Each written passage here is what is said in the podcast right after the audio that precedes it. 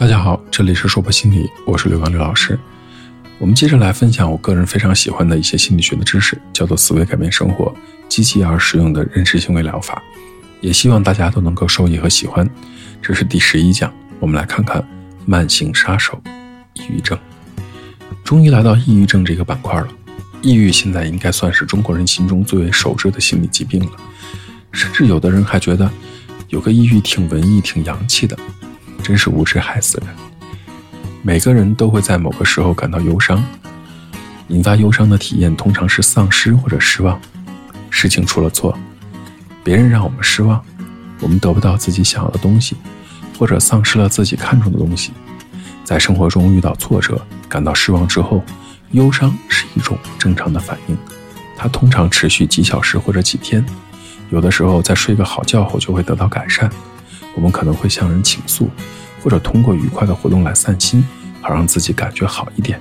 我们也可能任凭自己经受这种忧伤，因为我们知道这是一种正常的反应，并且会随着时间的推移而减轻。偶尔忧伤通常不会成为问题，然而忧伤如果经常发作或者持续好几天仍不减轻，我们就要学习一些方法来帮助自己控制它。还有一种极端的痛苦体验就是抑郁症。这是一种消减了我们某些能力的疾病，会妨碍我们体验快乐，妨碍我们与人交流，妨碍我们积极生活。抑郁症对于我们的健康也有负面的作用，会影响我们对疼痛和躯体症状的感知。与抑郁情绪不同，抑郁症可以持续数月甚至数年。抑郁症已经被称为心理感冒。女性患者是男性患者的两倍之多，很多抑郁症的患者同时患有焦虑症。大部分抑郁症患者并不寻求任何的治疗，这本身就是一件可怕的事情。就我们看到的数据，澳大利亚的抑郁症的患病率为百分之五，终身患病率将近百分之十五，妥妥的慢性杀手。一般来说，抑郁会经历这样的一个过程：轻度的情绪低落，发展到心境恶劣障碍，最终可能发展成抑郁症。在日常英语中，我们经常说自己感到很郁闷，其实这个时候我们只是有一些情绪低落。情绪低落使我们闷闷不乐、百无聊赖，或者痛苦、悲伤时体验到的那种情感状态。每个人都会偶尔感到情绪低落，这种状态呢，通常会在一小段时间之后消失。但是，情绪低落却是各种抑郁症的核心症状。心境恶劣障碍这种慢性的轻度的抑郁症，它会让人感到持续的忧伤、悲观或者沮丧，有时也被称为抑郁型人格，因为患者。情绪低落数年。另外呢，患者还会有一些其他的症状，比如乏力、自责、自我评价过低、易激惹、注意力不集中、难以做出决定。患者常常把自己看作是没有吸引力的、没有能力的，不愿意参加社会交往。情绪低落已经成为他们日常体验的一部分。他们往往不再寻求治疗，而以为自己本来就是这样的。因为没有办法改变，患有心境恶劣障碍的人还容易出现。抑郁发作，抑郁发作，也就是通常临床上所讲的抑郁症，它比恶劣心境更为严重，更损害患者的能力。典型的抑郁发作包括情绪低落、精力减退、兴趣丧失和快感缺失。根据 DSM 杠4呢，抑郁发作的患者呢，甚至会具有这样的至少五些症状：一天当中大部分的时间情绪是低落的，或者对愉快的活动没什么兴趣。又或者食欲或体重发生了变化，睡眠模式发生变化，精力减退，自责，觉得自己没什么价值感，活动迟滞或者激越，难以集中注意力或者难以下决定，反复的想到死亡和自杀。也有学者按照轻度、中度、重度这样的方法来划分抑郁症。轻度的抑郁症患者情绪低落，但仍然能够行使自己的各种功能，例如他们可以上班、做家务、陪伴别人。尽管他们这样做的时候没什么快乐可言，他们的情况不像重度抑郁症那样丧失了很多功能，也就不容易被别人注意到，也就很少去治疗。中度抑郁症患者社会和职业功能受损害的程度要大一些，例如他们可以去上班，但是因为注意涣散、动机缺乏，他们的工作业绩很差。在社会交往中，他们可能拘谨退缩，重度抑郁症患者几乎具有上面列出的全部九种症状，他们做任何事情的能力都受到了极大的限制，甚至连起床、穿衣这样的小事，对他们来说都成为了极大的挑战。抑郁症常见的症状包括什么呢？感到悲伤、内疚、麻木、容易激动、觉得没有价值感，或者注意力不集中、记忆力下降、感到无望，不知道新的一天该怎么办，优柔寡断的。自责的，只关注自己，对外界失去兴趣，总想哭，啊，退缩，暴饮暴食，伤害自己，对什么都不感兴趣，不想出门，不想见人，食欲改变，睡眠紊乱等等。抑郁症和悲伤常常被混为一谈，其实他们是两回事儿。悲伤是指在遭受重大的丧失之后表现出的一种正常的反应，例如失去亲人、工作和健康。与抑郁症不同。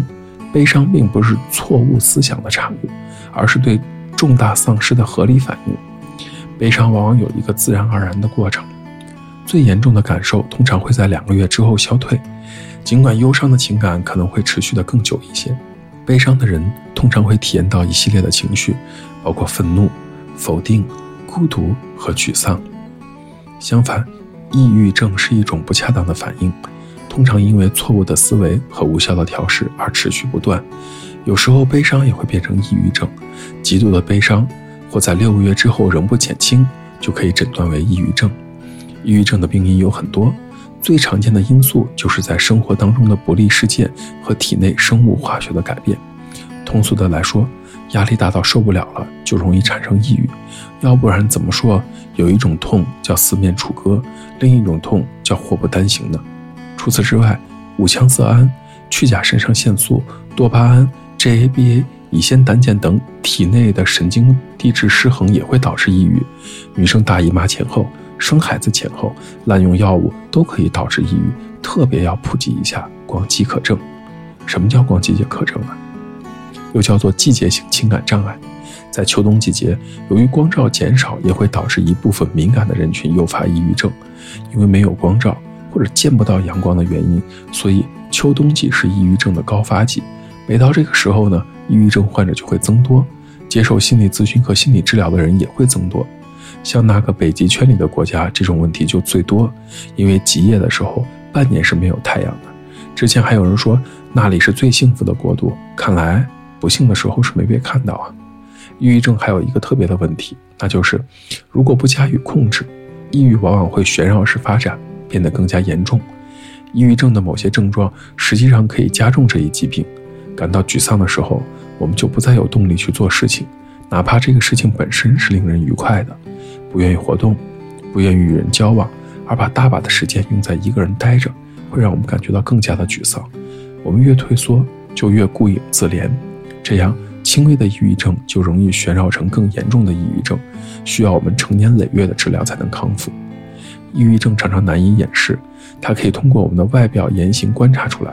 我们的声音会变得有气无力，我们的表情变得愁眉不展，朋友和家人对我们感到不耐烦，叫我们打起精神。当别人觉得我们很阴沉，也不愿意和我们来往。我们明白这一点之后，就更可能进一步的退缩，从而使康复变得更加困难。那些表现的闷闷不乐，说话的有气无力。容易哭泣的抑郁症患者和毫不隐瞒的向亲友诉说着自己沮丧抑郁症的患者，都还能及时的提供帮助。最怕这样的，有的抑郁症患者隐藏起自己的忧愁，撑起一张勇敢的脸，让人看起来人畜无害、幸福快乐的样子。隐藏情绪的问题在于，我们这样做就得不到亲友的支持。如果他们觉察到我们的情绪，本可以给我们提供帮助。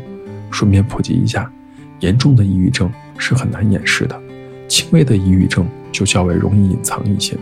既然抑郁症这么可怕，那我们就在下一讲学习征服抑郁症这件事儿。这里是硕博心理，这一讲的内容到这里就结束了，希望大家喜欢。如果你很喜欢关于思维改变生活这方面的心理学知识，也欢迎您持续的关注我们。我是刘老师，虽然我们只是心理学界的一棵小树苗。但是我们努力的做到我们的最好，用真诚的态度、客观专业的方式，向每一个愿意关注我们的人分享一切你想知道而我们又恰好了解的心理学知识。请记得，不管你在哪里，世界和我陪伴着你。再见。